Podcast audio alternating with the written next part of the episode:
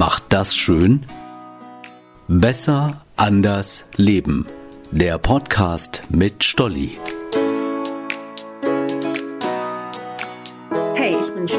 Heute habe ich mich mit Christina Behrendt verabredet. Sie ist Journalistin, schreibt für die Süddeutsche Zeitung. Sie ist aber auch Autorin mehrerer Sachbücher. Eins davon hat es mir besonders angetan. Es heißt Individuation, wie wir werden, wer wir sein wollen. Darüber möchte ich heute mit ihr sprechen. Hallo, Frau Behrendt. Ja, hallo, Stolli. Ich muss es einfach sagen, Ihr Buch hat mich total begeistert, einfach weil es zeigt, dass in unserem Leben so viel möglich ist. Vor Ihrem Buch dachte ich, meine Persönlichkeit oder ein großer Teil davon hängt mit meiner Kindheit, meiner Erziehung und meinen Genen zusammen. Und ich dachte bis dato auch wirklich, wenn ein älterer Mensch sagt, ich bin so, ihr müsst mich so nehmen, wie ich bin, im Alter ändert man sich nicht mehr. Das stimmt ja gar nicht. Alles Quatsch, oder? Ja, das stimmt tatsächlich nicht. Und es ist so schade, dass uns das eben erzählt wird, ja, und seit Jahrzehnten erzählt wurde, dass irgendwie die Persönlichkeit in Stein gemeißelt sei. Man ist eben so, wie man ist, weil uns das ja so viel Entwicklungsmöglichkeiten nimmt. Denn tatsächlich hat die moderne Psychologie und da ja besonders die Persönlichkeitspsychologie wunderbar herausgearbeitet, wie wandlungsfähig wir sind, dass uns eben nicht unbedingt unsere Kindheit ewig verfolgen muss. Klar, es gibt schwere Traumata, aber trotzdem ist es nicht so, dass wir abhängig davon sind, wie unser früheres Leben war, sondern dass wir immer noch Entwicklungsmöglichkeiten haben und zwar bis ins hohe Alter. Also selbst äh, Rentner, da sagt man, das ist der Dolce Vita-Effekt, wenn die nämlich in Rente gehen, dann ändert sich deren Persönlichkeit oftmals noch ganz stark, weil sie ja so andere Umgebung haben, andere Arbeitsabläufe. Ja, dann muss man vielleicht auch nicht mehr so genau sein, dann kann man lässiger werden und das kann man tatsächlich nachzeichnen, dass das so ist. Mir, ähm, weil ich selber Mutter bin, hat vor allem ein Teil des Buches besonders gut gefallen, und zwar, dass Eltern, solange sie sich keinen großen Patzer erlauben, also irgendwie für traumatische Erlebnisse der Kinder sorgen, dass sie eigentlich gar nichts falsch machen können, weil sie nur einen gewissen Teil des Kindes formen. Das heißt, wenn ich eine normale Mutter in Anführungsstrichen bin, also mit meinen Kindern ein normales Leben führe, dann kann ich gar nichts falsch machen. Dann kann ich einfach ich sein, weil mein Kind davon nur einen Teil für die Entwicklung braucht, oder? Ja, richtig. Wir sind ja natürlich prägend in gewisser Weise für unsere Kinder, weil wir vor allem in den früheren Jahren so viel mit ihnen zu tun haben. Aber dann ändert sich ja ganz viel. Die Kinder treffen so viele Menschen jeden Tag und immer wieder neue und im Laufe ihres Lebens sowieso. Das heißt, die holen sich natürlich von überall her Einflüsse. Es ist so schade, dass wir Eltern heute ne, mit diesen Riesenansprüchen, diesen Riesensorgen in diese Kindererziehung Beziehung gehen und uns eben nicht äh, sagen, hör, du bist auch nur ein Steinchen in diesem Mosaik. Und dabei muss man ja auch bedenken, Kinder erziehen uns genauso. Wenn wir immer denken, na ja, ich kann hier jetzt also in diesem jungen Menschen irgendwas anlegen, wir reagieren ja oft auf das Kind, auf seinen speziellen Charakter, diese Persönlichkeit, die es eben ja selber schon mit ins Leben bringt und wie sehr Kinder Eltern erziehen. Das ist auch ein wahnsinnig spannendes Forschungsfeld. Also es ist letztlich so ein Miteinander und wir müssen uns immer klar machen, wenn wir jetzt keine ganz schlimmen Dinge bei diesem Kind auslösen, also jetzt nicht wirklich mit äh, Gewalt und Missbrauch hier agieren, dann wird das Kind schon seinen Weg gehen und es wird vieles von dem, was wir tun, ohnehin anders bewerten, sich andere Einflüsse suchen und dann in der Summe die Persönlichkeit werden, die es am Ende wird. Das heißt, Eltern spielen eine kleine Rolle in äh, der Entwicklung der Persönlichkeit die Gene, die sind nun mal gegeben, da können wir halt nichts ändern, aber das ändernde oder sich ändernde Umfeld verändert mich halt auch. Da fiel mir der Spruch ein, zeig mir, mit wem du gehst und ich sag dir, wer du bist. So, passt das? Das passt total, ja, genau. Und diese Menschen suchen wir uns ja. Ne? Es ist ja auch nicht unbedingt nur Zufall, mit wem wir so zusammenkommen. Ja, klar, wir gehen in eine bestimmte Schule, auf eine bestimmte Arbeitsstelle. Wir haben natürlich ein Umfeld, das sich so ergibt. Aber vieles von dem entscheiden wir ja auch selber. Wer von denen wird denn mein Freund? Mit wem beschäftige ich mich mehr? Wen lasse ich eher links liegen? Welchen Berufsweg suche ich, weil er und das dortige Umfeld eher dem entsprechen, was ich mir vorstelle. Ne? Das beeinflusst sich ja alles wechselseitig. Und Sie haben schon recht, natürlich kommen wir mit einer gewissen Persönlichkeit auf die Welt. Wir haben eine genetische Ausstattung und jede Mutter sieht das an ihrem Kind und jeder Vater auch. Und überhaupt ne, wissen wir, klar, da steckt so ein Kern in dieser Person, der irgendwie mit auf die Welt gekommen ist. Da gibt es Babys, ne, wenn die krabbeln können, dann sind die sofort weg. Und dann gibt es andere, die eben gerne am Rock sitzen. Zipfel hängen. Ja, diese Unterschiede bestehen. Aber Persönlichkeit entwickelt sich jeden Tag mit dem, wie wir mit anderen Leuten umgehen. Und wenn man mal ehrlich zu sich ist und zurückschaut, zehn Jahre, 20 Jahre und dann wirklich ganz genau hinterfragt, dann wird man auch feststellen, wie sehr man sich geändert hat. Wir glauben das nur immer nicht. Ja, wir denken ja, ich bin ich und so war ich immer und das ist halt meine Natur. Aber das stimmt so gar nicht. Wenn man Menschen wirklich über Jahrzehnte verfolgt und immer wieder die Persönlichkeit abfragt, dann sieht man, dass da eben doch eine große Varianz drin ist. Gott sei Dank. Wir machen ja auch Erfahrungen. Es wäre ja schlimm, wenn das alles an uns abprallen würde und uns überhaupt nicht verändern würde. Wie arm wäre das? Was sagen Sie denn, wie könnte ich es schaffen, meine Persönlichkeit zu verändern, vor allem in eine bestimmte Richtung halt auch, dass ich mir sage, ich möchte mich ändern. Das kann ich machen.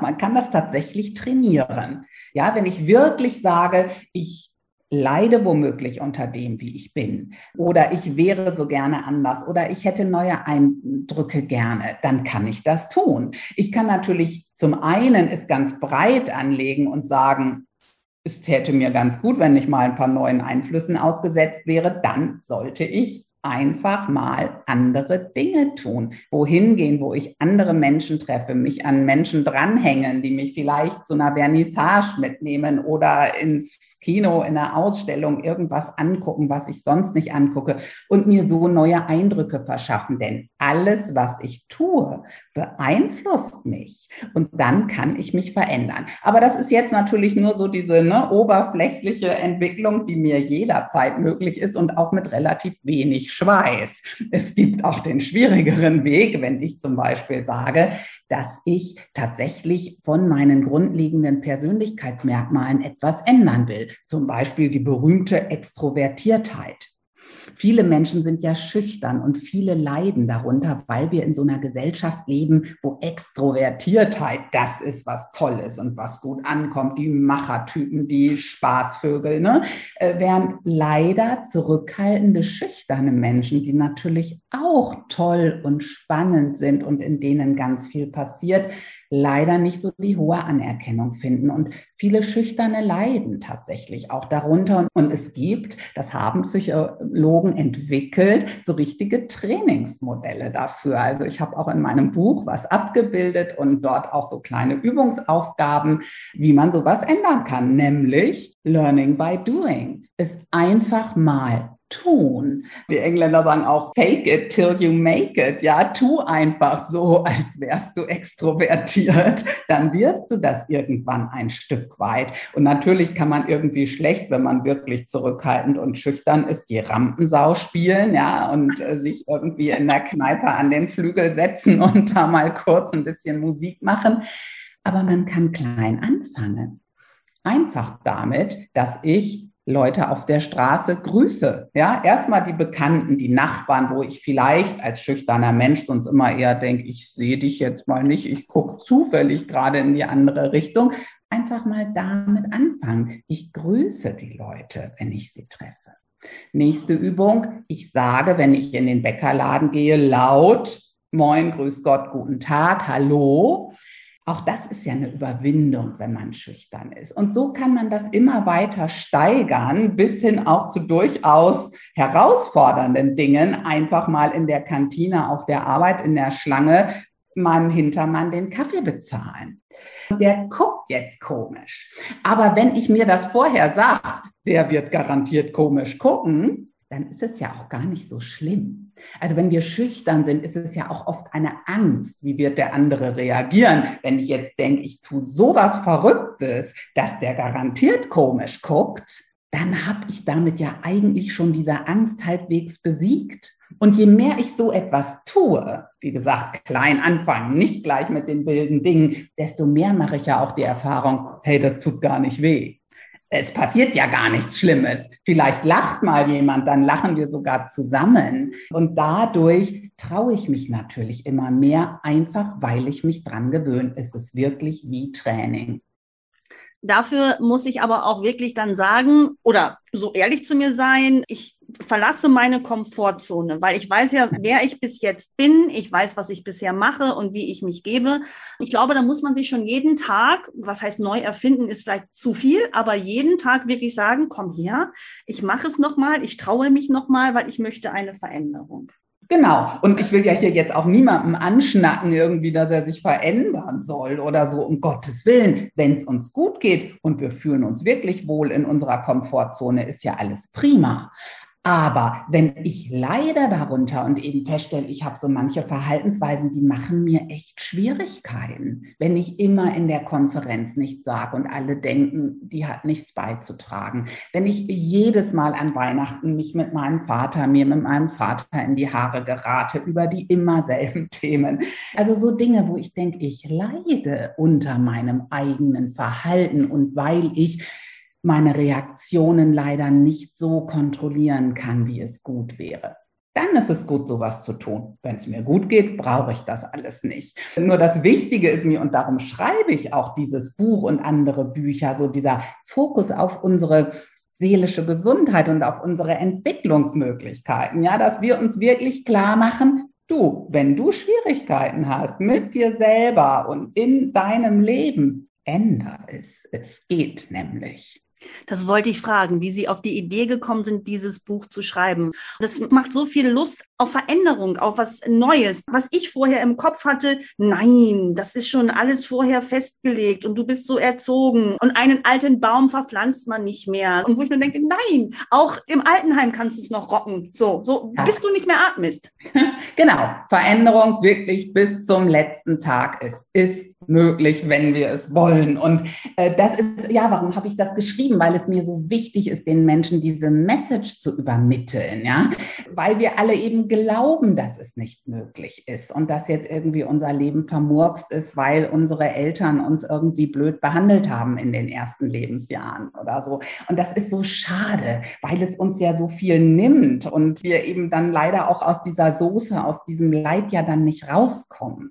Und das ist mir so wichtig. Also wir haben jetzt wirklich 100 Jahre Sigmund Freud, ne, der uns immer erzählt hat, was wir alles für Traumata haben und dass man das auch auf keinen Fall verdrängen darf, dass wir ewig vorprogrammiert sind und die Persönlichkeit in Stein gemeißelt. Und das sitzt so tief, weil natürlich dieser Sigmund Freud auf der anderen Seite so viel für unsere Erkenntnisse über die Seele getan hat. Ja, der hat natürlich für seine Zeit unfassbar tolle Dinge in die Wege geleitet und aufgebracht gemacht, aber leider eben auch vieles Negative, was uns sehr hemmt, wofür jetzt wirklich die Psychologie, die Psychiatrie Jahrzehnte gebraucht haben, um zu erkennen, halt, Moment mal, das, was wir jetzt ewig geglaubt haben, das stimmt ja gar nicht. Wir haben so viel Potenzial als Menschen. Wir wissen ja sogar, dass unser Gehirn noch ein Stück weit ja plastisch ist, dass sich das formen lässt. Und Gedanken, die wir so haben. Ne? Wir denken ja so oft dasselbe, dann kommt wieder zack die gleiche Reaktion, dann kommt wieder zack die gleiche Emotion, wenn ich irgendetwas sehe und erlebe. Und wir können es ändern, indem wir es üben und indem wir auch unseren Blick auf die Welt ändern und ganz klar sagen, ich will gar nicht immer dieses Negative wahrnehmen und jeden Tag wieder denken, das läuft mistig und das ist blöd und da ist wieder was schiefgegangen. Ich kann mein Denken ändern, indem ich das übe, dass ich jeden Tag sehe, hey, aber das hat ja gut geklappt. Oder Mist, ich habe heute einen Platten. Gut, dass mir das nicht gestern passiert ist, wo ich zu dem Termin musste. Ja, also man kann ja, ohne dass man sich die Welt irgendwie rosa-rot tüncht und den Kopf in den Sand steckt, einfach so viel Gutes jeden Tag erkennen. Und es bringt uns dann in einen anderen Flow, einfach in das Gefühl, ich bin ein Teil dieser Welt und die meint es ganz schön oft gut mit mir und ich muss gar nicht den ganzen Tag gegen das Böse kämpfen. da gehört ganz schön was dazu. So, ich habe jetzt einen Platten und das geht mir so dermaßen auf den Zeiger und dann halt etwas Positives darin zu sehen. Ich glaube, das braucht tatsächlich Training. Und zwar nicht mit Affirmation, alles ist gut und ich bin schön und ich bin stark, sondern dass man die Sichtweise verändert. Darum geht es ja halt. Ne? Ja, muss man halt auch üben, ne? Oder kann man, darf man üben. Einfach vielleicht auch, wenn man für sich selber feststellt, ja klar, denke ich so. Ich denke natürlich auch, Mist, ich habe einen Platten, ist doch klar. Und dass man dann aber, wenn man merkt, jetzt leide ich ja auch darunter, ja, ich finde das jetzt ganz schlimm und warum musste das wieder mir passieren und hä, dass ich dann vielleicht versuche, das in meinem Gehirn damit zu verknüpfen. Und jetzt versuch mal auch das bisschen Gute, was da vielleicht doch drin steckt, zu sehen. Dass man dadurch mehr in Frieden mit dieser Welt kommt. Ich denke, ich möchte ja vielleicht gar nicht immer diese zerstörerischen Gedanken haben. Und man kann das dauernd jeden Tag üben, weil wir ja leider oft so negativ über uns denken. Das haben uns ja auch unsere Eltern beigebracht. Ne? Also nochmal dazu, ja klar, natürlich tun Eltern auch viel Blödes. Zum Beispiel, indem sie sagen, ja Mensch, klar kommst du wieder zu spät, weil du nicht schnell genug und so weiter. Und dann haben wir diese Gedanken, aber wir müssen die nicht ewig mit uns rumtragen. Wir haben wirklich die Chance, besser über uns und die Welt zu denken und uns dann auch besser zu fühlen. Das ist das Schöne. Gut fühlen ist einfach sowieso das Schönste. Was hat diese Recherche und das Schreiben des Buches mit Ihnen gemacht? Beziehungsweise, dass Sie sagen, doch, ich habe vorher mich schon anders gefühlt oder öfter aufgeregt und äh, durch die ganze Recherche und das Schreiben habe ich mich verändert oder dass Sie vielleicht dann auch ein bisschen missionarisch durch die Redaktion, durch den Freundeskreis oder so gegangen sind und gesagt haben, jetzt hör aber mal auf. Manchmal mache ich das, wenn ich so Menschen um mich herum habe, die dann ganz viel lästern oder so negativ sind, dass ich dann einfach sage, versuch's doch mal so zu sehen. Ich würde jetzt aber nicht sagen, komm, du musst jetzt mal dein Denken ändern, damit du ein glücklicherer Mensch wirst, ne? weil ich glaube, das funktioniert einfach nicht. Für mich selber kann ich aber sagen, dass mir das unglaublich viel bringt, diese Strategien anzuwenden und dass ich auch so denke, ja, meine Güte, wie habe ich mich auch verändert? Wie äh, oft war ich vor 20 Jahren auch ne, aggressiv oder fand Leute furchtbar. Und ich so merke, dass ich natürlich mit der Art, wie ich gereift bin, meine Persönlichkeit gereift ist, viel besser durch diese Welt komme, ohne diese ständige Konfrontative. Was ich zum Beispiel fast nicht mehr mache, ist Lästern. Also Lästern macht ja wahnsinnig Spaß, weiß ich. Und manchmal tut es einem wahnsinnig gut, gerade wenn es um Menschen geht, die einem wirklich übel mitspielen und die einem den Alltag schwer machen. Aber es tut uns am Ende eben doch nicht gut, weil es ja wieder dieses ist, unser Hirn sucht ständig Negatives. Ja, wir, wir suchen die Fehler, wir sagen, wie hat der sich wieder verhalten und das ist schlimm. Aber wenn wir sowas trainieren, immer dieses Negative sehen, so blicken wir natürlich auch auf uns. Es ist dann diese Denke, die wir damit wieder zementieren. Und darum glaube ich, es tut einem auch selber nicht gut. Ja, ich glaube auch, weil danach ist es ja nicht schön. Ich rede mal vom Bauchgefühl, aber danach ist das Bauchgefühl ja nicht schön, sondern es hat sich nochmal verfestigt. Man hat sozusagen den Kaffee nochmal aufgewärmt. So. Hm. Richtig, genau. Man hat sich da nochmal voll reingeschmissen in dieses ganze Ätzende. Ne? Und ja, manchmal braucht man sowas, um es aufzuarbeiten, aber oft hat man ja auch ein schlechtes Gewissen, weil man ja auch weiß, dass das gerade nicht so toll ist, was man da tut, diese Lästerei. Und ja, so richtig zu einem reinen Karma hilft einem das nicht.